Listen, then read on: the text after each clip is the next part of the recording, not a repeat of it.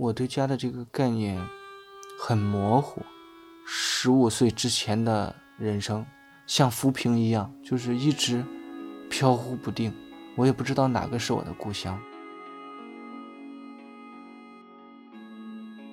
你好，欢迎收听故事 FM，我是艾哲，一个收集故事的人。在这里，我们用你的声音讲述你的故事。春树是一名卡车司机，大多数时间他都奔波在公路上。他工作兢兢业业，努力为自己和家人创造更好的生活。但如果时间倒回到二十三年前，那个时候的春树肯定还想不到自己可以过上这样一种平淡踏实的生活。一九九九年，十四岁的春树也漂泊在路上。但那是一条充斥着暴力、危险和犯罪的道路，它让春树的命运变得飘忽不定，随时都可能陷入彻底的黑暗。我叫春树，今年三十七岁，河南人。父亲之前的话，他是在经营一家木器加工厂，就是做像那个农村镇上面做的那种家具啊。然后母亲呢是一家当地的也算是小型国企吧，因为那个是国营的，一家那个面粉厂。父母那时候就是分的比较多，童年几乎就是一直是在争吵过程中度过的。我当时就是跟着母亲的情况还是比较多。之后因为那个厂后来就是那种下岗潮嘛，就是厂给他分配到另外一个镇上，然后在。他去的过程中，那时候就是他们打吵了一架之后，说要闹离婚嘛。当然后来就是跟着父亲，他的那家当然也是另外一个镇。上个世纪八十年代，春树在河南的农村长大，因为父母关系不好，也因为母亲的工作几度更换，所以春树的童年一直都在不断的变动当中度过。一九九七年，春树十二岁，这一年更大的变故发生了，他父亲的工厂因为经营不善倒闭。父亲也因此背上了债务。那时候他就是出去讨债，然后等于他可能是离家出走了那种情况。后来我跟着我母亲嘛，然后就是讨债的真的特别多，就好多人去到学校找我。其实刚开始嘛，都是一些普通问啊，问你父亲在哪里啊，什么东西。但是后来嘛，就是父亲的其中的一个债主我还认识，他他就一直问我父亲在哪，然后他拉了我一下衣服，就骂了他，他当时扇了我。两巴掌好像一巴掌是两巴掌，我记不清楚了。嗯，就就觉得自己很委屈。其实我那时候也不懂，但是也是觉得在同学之间很没有面子，然后也觉得很丢人。好多人其实看着看着慢慢远离我，就是包括一些那时候女性的同学，小时候也可以叫青梅竹马嘛。那有两个女孩都开始不怎么理我，就是以前上学她会叫我，就是因为在一个大院嘛。后来就慢慢慢慢也不找我玩儿，就觉得也特别孤独。然后我的心态，包括我的学习，什么东西，全部就是从这一年，就九七年发生了巨大的改变。父亲消失之后，春树的母亲也再婚了。母亲在融入新家庭的同时，对春树的关心逐渐减少。春树觉得自己好像被全世界都抛弃了。他本来在学校名列前茅。但在父亲出事之后，他开始逃学，开始抽烟喝酒，经常混在游戏厅和录像厅。母亲也恨铁不成钢，经常打春树。因为我一次一次逃学，就是刚开始打的轻，后来就是让我每次回来跪那个煤渣，就那种煤烧干了之后那种黄色的渣，我记得很清楚，我就会跪在上面，跪的有时候龇牙咧嘴的，反正只是增加了。更加反叛的情绪，并没有真正的改变什么东西。就是我们的沟通已经变成了打、骂，然后心态也有原来的就是说内疚，觉得父母不容易，变成了就觉得被这个世界抛弃了。去爷爷那跟爷爷聊嘛，我说我父亲没有消息嘛，他就说他说你不知道也行，你父亲肯定不会不管你的，过两年打打工弄弄回来就好了。我说他在哪打工啊？他说在东莞。哦，那时候就第一次接触到东莞，然后就再问嘛，爷爷又不说。后来就快过年的时候，就又去见爷爷的时候，因为他说你爸让我带你去街上面买那个袄子厚衣服嘛。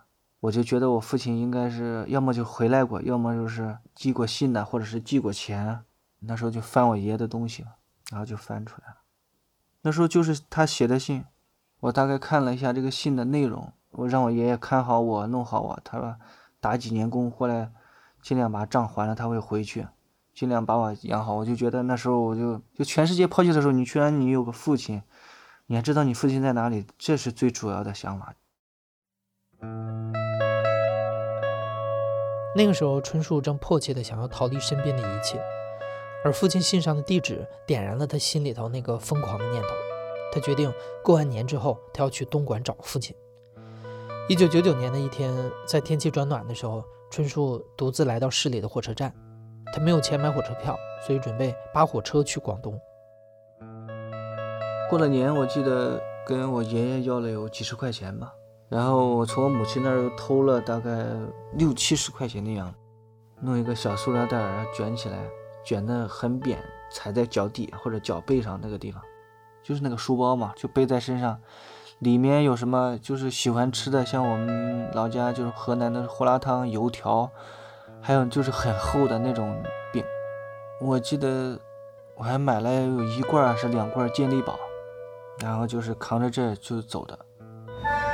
当时的火车站呢，不像我们现在这么密闭或者是封闭，因为现在你应该看到两边除了有那种很高的水泥的护栏外，还有上面还有铁丝网啊什么东西的，以前没有的，以前就是连护栏都没有，你从任何一段沿着铁路就是没有护栏的，你都可以走进火车站。因为那时候对于东南西北还有方向感，我大概看了一下，它只要是往南的那种，因为客车上不去啊。因为他要进里面，还要验票，就觉得那个，嗯，没有钱，没有东西，对吧？怎么弄呢？就扒那种煤车。像为什么说要选择拉煤的车？当时的车，要么就是那种全封闭的，带顶的，或者上面写的什么邮政专列，人家那全部是封闭的，你没有地方可坐，也没有地方可扒，你只能选择这种半开放的。为什么？它一圈都是那个，上面有一些煤，然后你可以稍微扒一个窝，然后不让自己被风吹走。就会一上车之后，那个煤推一推，然后就坐在中间那个窝里，半躺形似的躺在中间，快看看风景，觉得像只小鸟，然后终于放出笼那样的。春树的冒险开始了，这是他第一次出远门，他很兴奋，可他显然不知道前面在等待他的是什么，他只知道自己要先往南边走，扒到哪里算哪里。实际上，春树从一开始就把车坐反了，他扒了一辆往北去的煤车。为此，他不得不再找车重新出发。最终，他重新搭上的那辆煤车在湖北襄樊，也就是今天的襄阳市靠了站。他被铁路的巡道工发现，然后被赶下了车。这个时候，时间已经过去了好几天，春树带的食物基本上也都吃完了。到襄樊的火车站已经晚上九点多了，又渴又饿，真的是去那种公厕，公厕有那种水龙头，就是基本上抱着那个水龙头，然后会使劲灌。就是那种橡胶管道的味道，但是起码饿不死。反正就是身上带点钱嘛，一一点都不敢花，因为不知道哪个时候要用钱，或者是到最后一关了要坐向父亲那里呢，还是需要钱，就不敢用。就那个广场嘛，我就当时就在广场上面靠着那个一棵树嘛，就那样准备凑合一晚上。像其实以前火车站是很乱的，我记得很清楚，就有两个小孩儿。然后有一个小孩儿用那个刀就顶着我的腰，因为我能明显的感觉到有个东西在扎着我，顶着我。他说别动。然后一个小孩就手伸在我兜里面掏，那是我都对我说嘛，那个一直放在脚袜子下面。但是我出来的时候带了一块那时候就是带光的那种电子表，然后他们给我拿走了。他说不要往后看。我听见很快的脚步声，我就开始就往后面看。但是咱也不敢追，然后就是大概看起来，反正两个都比我高，我看衣服也是脏兮兮的，大概也是就是那样流浪小孩嘛。后来我就不敢待在这儿了，我也不知道往哪边走。大概都到上午的时候，就去那个候车厅去看，就准备买那个票嘛，准备坐一小节。我记得是要多少钱来着？我就觉得自己。做一小段，基本上钱都没有了。我说就先不干吧，就像打工一样。我看不是有人捡垃圾吗？然后呢，那时候就是去会去捡一些瓶子，开始。我去捡的过程中，就是有一个那个五十多的个老头儿，哎，看着也是慈眉善目的人，人家一眼就看出来你是不是逃学，或者是就是类似于流浪小孩一样的，然后还在跟我聊嘛，还在套我的话。那时候又没有什么防备，然后就就是跟他说，就他说我带你去吃饭去。也是东拐西拐，在襄樊的一个郊区，他骑个那个种小的三轮把我拉到，我其实都有点转向了，就拉到他那边，然后就做饭，就是吃完了，他说去看电视嘛，看电视的过程中，就是那个老头，他开始摸我，当时我其实是最早把他推开嘛，后来他就有点过分了，他就是摸我就是下面，就是那种还带亲的那种，我就觉得感觉这么恶心，就是感觉非常危险。他摸我，当时我还不敢这么反抗，为什么？他后来就是把门插着嘛，就是我我有种预感，真的非常不好。但是那会儿要想着怎么保护自己，怎么逃出去。然后我我就我说这爷爷你太臭了，我说我要去洗澡，因为我好几天没洗澡了。然后他看着我笑笑，他说那我去给你弄点水。他开始去打水，我还看看他出了院墙，我就又等了个四五秒吧，我。抓着腿，头都没回，就是一直想着怎么哪里有亮光，我往哪里去，就顺着那个就跑了。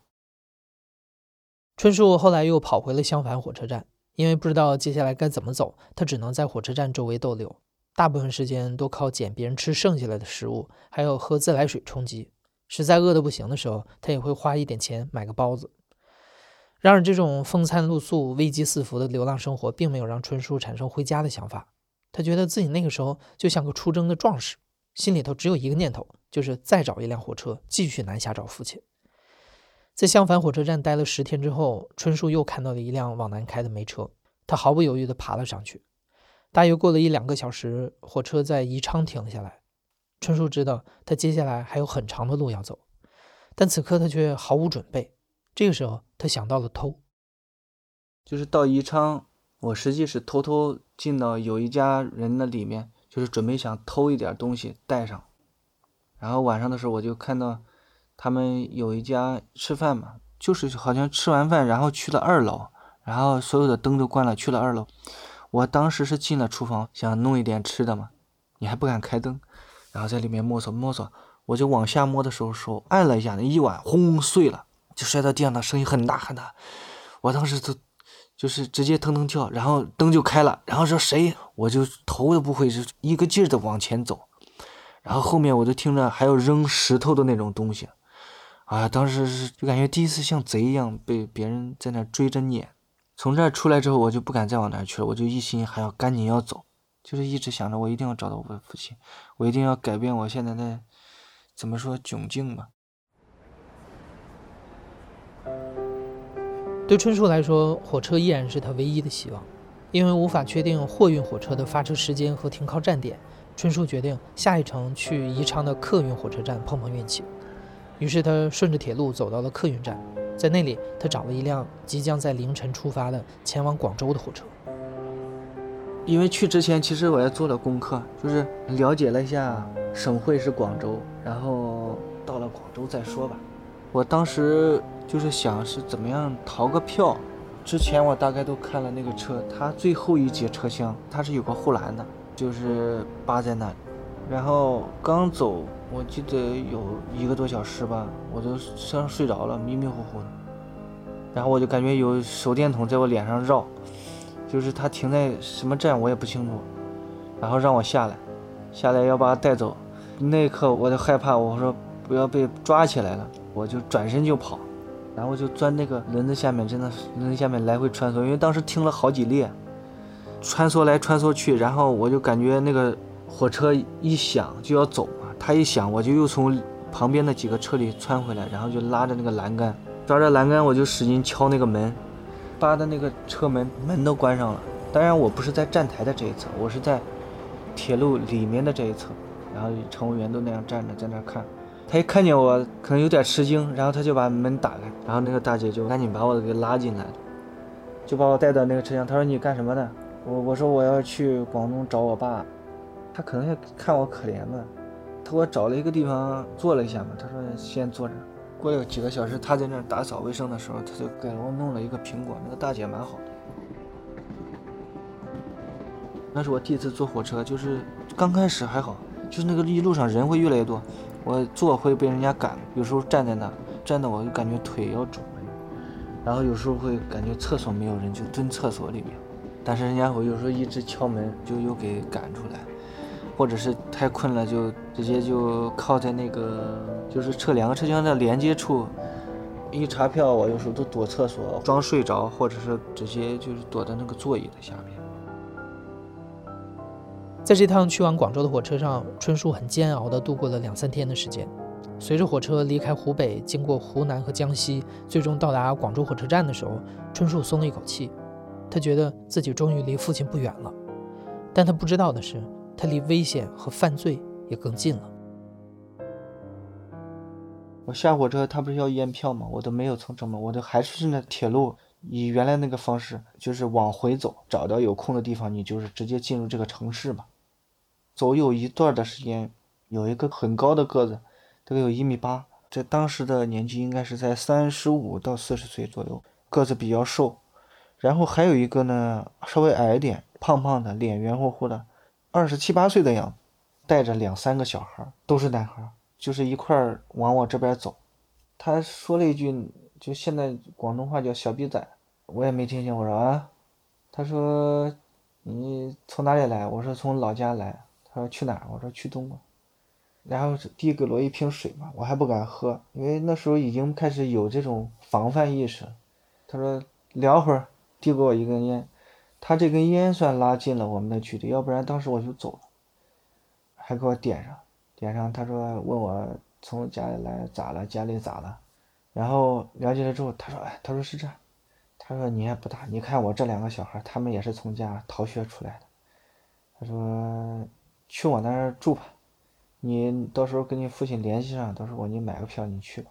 就是很亲切，很那个。他说走，先吃饭。哎，我就说有饭吃，我就管他。我说不行，我就跑呗。反正我就说免费叫吃饭，实际已经饿的也不行了。那会儿哪怕他叫我去抢饭吃，我都想抢。自己在火车上，反正是饥饿、无助、窘迫，所有的东西袭来之后，在自身面前一文不值。然后就别人这样一说，我就去了。那时候我就看到的广州很繁华，就看所有的一切都是那么新奇，楼是那么的高，车是那么多，而且吃的跟之前的就是完全两种概念。一个家禽能做出那么多花样，有烤鸭、烧鹅什么东西的一大堆，就是也会有一部分沉沦在里面。在到达广州的第一天，春树一下子就被大都市所吸引，也久违的体会到了被人关心的温暖。他在广州火车站遇到了那个高高瘦瘦的男人，叫高老。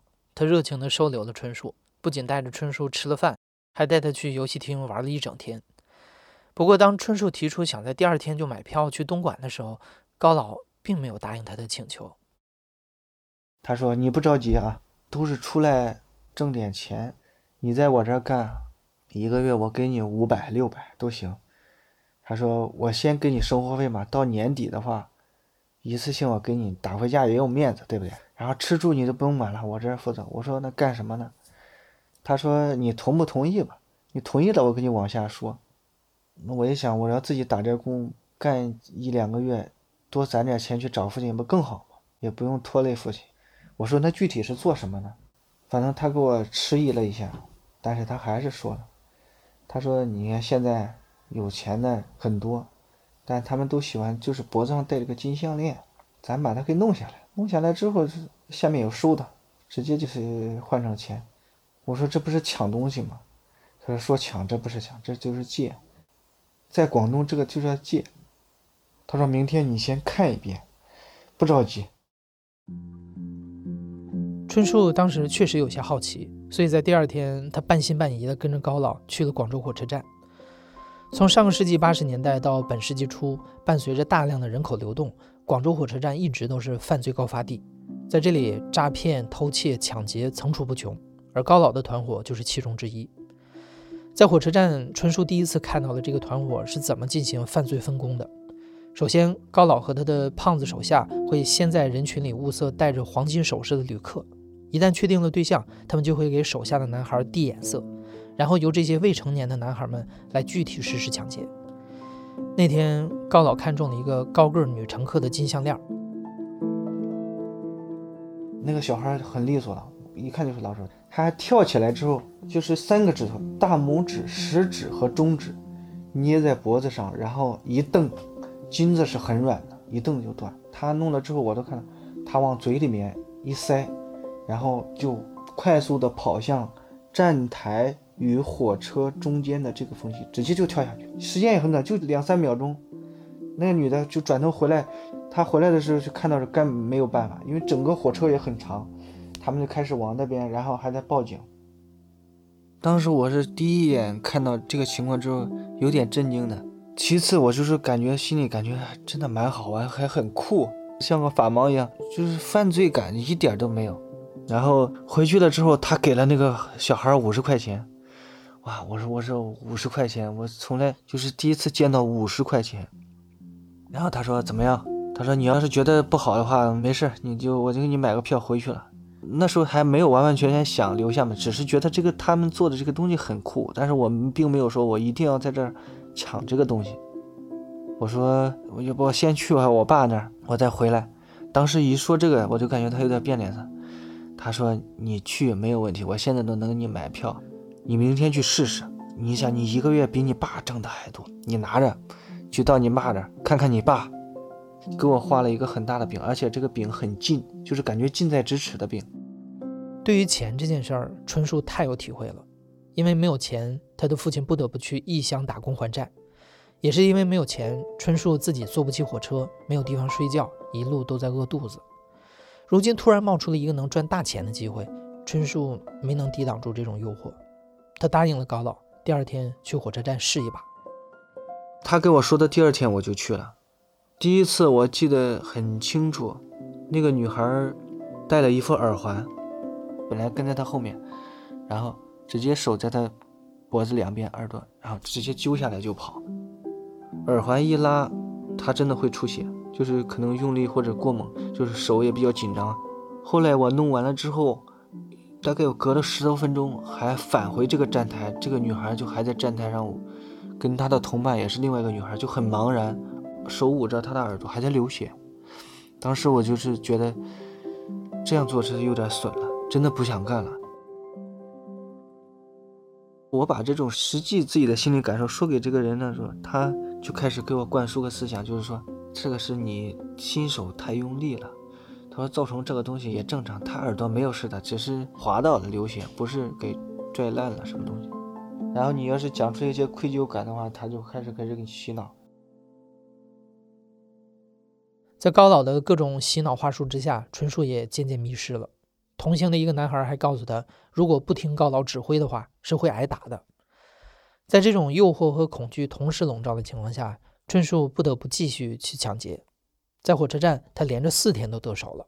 可就在第五天的时候，情况突然急转直下。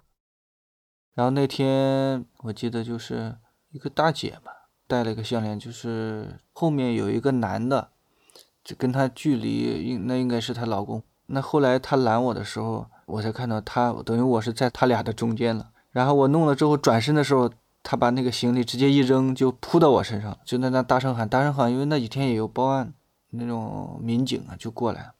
我当时还在挣扎呢，当时就是一脚，我记得是踹在肚子上面了吧，直接就踢翻了，就到那个派出所去了。真正第一次戴上手铐的时候，会觉得非常沮丧，这个负罪感会挺重。然后就是审讯嘛。因为那时候岁数小，还达不到那个就是刑罚呀或者拘留的标准，就把我送到那个广州一个叫增城收容所。因为那时候就是流行收容嘛。当时春树所在的收容所是由一个老的拘留所改造的，铁门铁窗，很像监狱。进去之后的每一间监室里都是大通铺，一间住好几十个人，里面什么人都有。第一次经历这种场面，春树很害怕。第一天大概就是你到那里边，然后你站一排，然后就有一些那种狱霸呀、仓霸呀，就是监狱里面的霸主一样的，他们都叫仓霸，就是一号仓、二号仓，会给你搜身呐，把你的身上的之前的所有的东西全部给搜刮一遍，就先把你的感觉好的裤子、鞋全部扒掉，扒掉，然后他会丢给你一双又臭又脏的鞋，你就穿着。我们那一排总共是六个人，进去之后我小一点嘛，他一问我是哪的，我是河南，他也没再问。他说没有烟吗？没钱吗？我说没有，我就扒火车来的，来广州找我父亲的。他说那你蹲后面去，然后手抱头就蹲在后面。剩下的还有一些成年人是因为没有暂住证，反正还有一些是打架的，都给你放弄到收容所。那几个人每个人就是站直了，对着墙上面，然后问他们有没有钱。他们说没有，没有就开始全身顶着墙，然后他们从后面用那个拳头打。一直打，一直打。刚进去其实挺崩溃的，然后就是你从来就是没有遇到过这种事情，然后只能像个小绵羊，人家说什么就弄什么。春树在挨打这件事上逃过了一劫，因为仓霸海哥对他非常照顾。或许是因为春树年龄小，又或许是因为他和海哥是老乡。总之，在弱肉强食的收容所里，有一个靠山很重要，因为靠山意味着特权，所以春树很自然的就投靠了海哥。基本上我们都是那些用用那些个塑料盒子蒸的米饭，米饭上面真的是只有几块咸菜，但是这些仓霸都吃得很好。他们搜刮的钱直接让管教早晨给他带点菜，那些炒好的菜，然后甚至酒都能带来，像所有的东西都比市场上翻三倍的价格。我记得很清楚，那时候像那个外面卖四块五的红梅烟。然后他们都卖十五二十一包，所以那些管教也愿意带。大概在那儿，反正也也挺受照顾的。就是我们同事都吃饭的时候，海哥吧，他会把我叫过去。那时候，然后就让我过去一块吃饭，给我夹菜。印象深刻的话，就是说你进去之后，基本上会要干活。一个仓仓霸或者这个狱霸，他们负责。你这个仓里的人的日常的工作，我们工作是干什么？就是你应该见过那种圣诞树上装饰用的彩灯吧？大部分的时候就是做的这个，就是它里面会给你发一把线、一把灯泡，做不完没有饭吃，或者是没有烟抽。我就后来就不用干活了，然后我就光计数呀，反正在旁边督促督促他们干活啊，甚至到后来的。他们来了，搜他们的身啊，就搜钱呢，就是类似于慢慢又也又成一伙的了的那种感觉。就是说你过来，你要享受特权，就成他的打手，就是那个样子，就是基本上是相互的呢。他也是干这一行的，就是跟那个高老一样。后来他就那时候说出去，到时候跟我干吧。天底下没有免费的午餐，这一点春树早在高老那里已经领悟到了。海哥的套路和高老也基本一样，就是教唆未成年人抢项链。尽管按照当时的收容遣送制度，在出了收容所之后，春树可以得到一张回老家的车票，但因为他还是一心想要继续找父亲，而找父亲显然需要钱，所以春树接受了海哥的邀请，也再次把自己抛掷到了法律和道德之外。你没有别的东西的话，只能先保护自己，先随波逐流，毕竟要先生存。包括你这后来接触的这个收容所里边的东西，就是已经让我形成有个自我保护机制，就是有点趋炎附势。反正就是先混过这一段我那时候就想出去了之后，他让我去弄，弄完之后抢一把之后，自己找个地方卖了，然后拿着这些钱赶紧去父亲那里。大概过了有四十多天吧，四十多天，然后就基本上让我们出去了。然后就是我们出去了之后，去了这个海哥的住的地方。在到达海哥的出租屋之后，春树发现海哥的抢劫团伙配置和高老差不多，也是由一个成年男子做副手，一个未成年的男孩来具体实施抢劫。而海哥的女朋友有时候也会参与其中。她以前是个按摩女，人长得很漂亮，胖胖的，是个性格开朗的湖南人。在见到了这些新伙伴之后，春树在海哥的家休息了一天。第二天，海哥就决定去市区开工，因为春树对市区还不熟悉，所以海哥让他先在旁边看着。他们是在市里边的繁华商业街那里进行抢夺的，环境会更复杂。我当时是去买了一颗雪糕，和我这个叫嫂子的这个海哥的媳妇儿，我们一起买个雪糕是一块儿，他们开始在弄，然后就听见人晃晃的，然后我们转身过去的时候，这个海哥还有他的那个同伙，还有这个小弟都给摁在那儿了。抓他们的就是一些便衣警察，看到那个画面就觉得已经有点后怕了。突然接二连三的出了这个句子，我就打退堂鼓了。因为便衣警察的出现，春树和海哥的女友只能赶紧离开现场，回到了出租屋。春树没有想到这个团伙这么快就垮了，突然群龙无首，他和海哥的女友也不知道接下来该怎么办，只能先待着。这一待就是十天。他呢，也有点懒，就是晚上熬得很晚，有时候出去玩。就这个海哥的这个女朋友，大概这过了第十天是第十一天，他带了一个男的回来。他们这个哎呀，所以也真的比较乱。他俩就是睡一块儿，睡一块儿，就是早晨他突然很惊醒的给我叫醒了。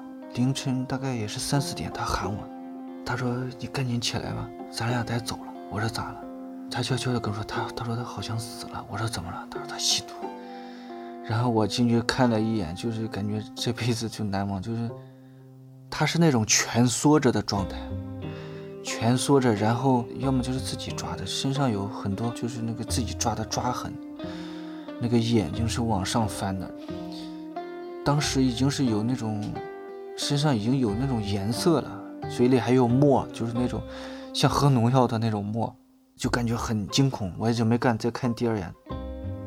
我们俩什么东西都没有，我就穿着衣服，我们俩都走了。后来我就说，咱们去哪儿吧？他说他身上钱也不多了。他说现在咱俩去租个房子都有点困难。他说要不开一把工吧？那时候叫就是弄这个叫开工。他带了我去个地方，他说那地方是个批发市场，有钱人很多。然后我去看了看，还是没敢出手，就是脑子已经有这个阴影了。就是知道这也是不对的，然后也是会觉得有些抵触，就找个借口说这不行，这地方好像有便衣，还有警察。后来这样情况又过了一天，我们俩真的是快没钱了，我是觉得也没有办法，我说拼一把，我弄到了之后我就卖掉，我就走。又是因为没钱，春树再一次来到了广州火车站。那天火车站的人非常多。多到春树的脚甚至都沾不了地，但这也给他提供了犯罪的机会。在瞄准了一个金项链之后，借着海哥的女友在前面打掩护，春树很快就得手了。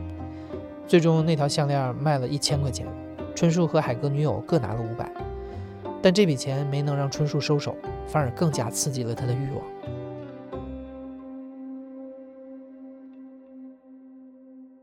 那是我第一次，人生第一次拿到这么多钱。就是自己想再弄一点钱，然后再走。然后我这一次之后，又过的第四天，我们去的那个就是他说的那个市场，因为从来都没有接触过男的。那个男的脖子那个项链戴的真的是太粗太大了。那时候我们看了几次，他说这个要是一下子估计能卖个一万块钱。我们跟着他，跟着他在市场转的时候，我看他在那等公交车，刚准备伸手的。他去上公交车了，我就在那一刹那的时候拽下来，拽了之后，他一喊，那个车停了，然后门又打开，使劲的追我，大概在二百多米的地方追到我了，把我给摁到了。这一次就比较严重，因为就给我送到少年管教所了，给我定的话就是六个月，要关半年的时间，就是那会儿会突然发现自己真的完完全全已经是个罪犯了。你从出生到走到这一步，心里真的是沮丧到了极点，非常非常的懊悔。然后进去跟那收容所也是大差不差，也就那样。但是进去是少管所，是正规的警察，他会有课程，会给你上课，还会教你技术。他们里面说还有电焊工啊，学车工、钳工，还有从小学到初中的课程。你每天还需要上课，然后也需要干活他就是每天给你排的满满当当的。因为也没有被关过这么久，关到第两个半月的时候，实在是真撑不住了。从来没有发现过，就是自由是多么多么的重要。然后就是大概到两个半月的时候，管教会挨着问你。这个问呢，也是也算是一种特色吧？为什么？就是一些少年犯，他们可以给家里打电话，在当时来说，只需要交两千到三千块钱，就可以把你给赎出来。春树知道父亲打工的那个工厂的电话，他甚至在刚到广东的时候还打过一次那个电话，但那个时候他没能联系上父亲。如今在少管所，这个电话是他唯一的希望了，所以他又试了一次。这次电话接通了。接电话的是工厂的一个保安，也是春树父亲的同乡。他答应帮春树去联系父亲。几分钟之后，春树在少管所里接到了父亲打回来的电话。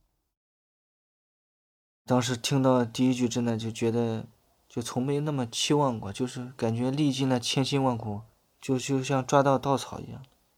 父亲沉默了一会儿，也没有太多说，然后就隔了个四天，我父亲过来了。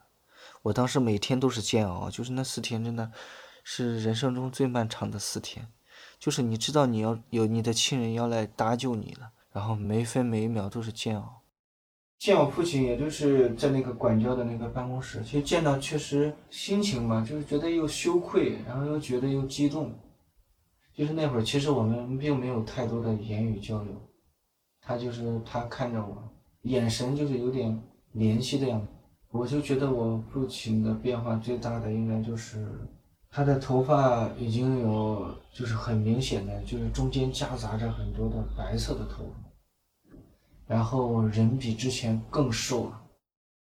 后来我父亲也跟我说了，他那时候两千年的时候工资是也才六百多块钱，就基本上我要耗费他半年的工资来救我，他当时也没有钱。然后也是东借西借，亲戚朋友借了，最后凑了三千多块钱，这是我感触最深的。在少管所见到父亲的时候，春树发现，距离他从家里跑出来已经过去了一年的时间了。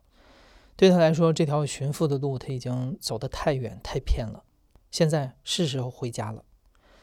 二零零零年，春树被父亲送回了老家，他试着回到学校，但发现自己难以融入，也学不进去任何知识。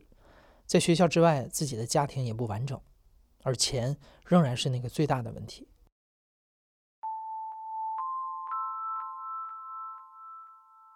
我后来我回去我也是尝试了，又读了一个月，我实在做不下去，然后就在学校待了有一个多月吧，就再出来就打工，一直到现在。我当时这一门心思就是我要挣钱，我不想再回去被人天天追着要债。因为我父母他们是离婚了，只是没有人问我母亲再要这个钱，再要这个债，但是我回去会有人问我要这个债，所以我那时候就这个想法就是要挣很多很多的钱，然后跟我父亲一块儿把债还了，然后我的目的也达到，我也见到我的父亲，我和我父亲也通过努力还成了他的欠款。在十五岁之后，春树开始打工赚钱还债。然后像很多的普通人一样买房、娶妻、生子。现在的春树是一名卡车司机，他的生活看上去稳定了很多，但他觉得那种浮萍一样的漂泊感依然笼罩着自己。虽然现在吧会日子会好的很多，但是我发现就是你童年的一些东西一直会影响到现在，包括你后期我去学一些东西，我都会发现在这里待不下去，在那里待不下去。就觉得自己比别人低一头，自卑的心理其实到现在都在蔓延。当初包括现在，我有的时候就是觉得真的像一个浮萍一样，我也不知道我的家具体是哪儿，我已经模糊了，到现在都模糊。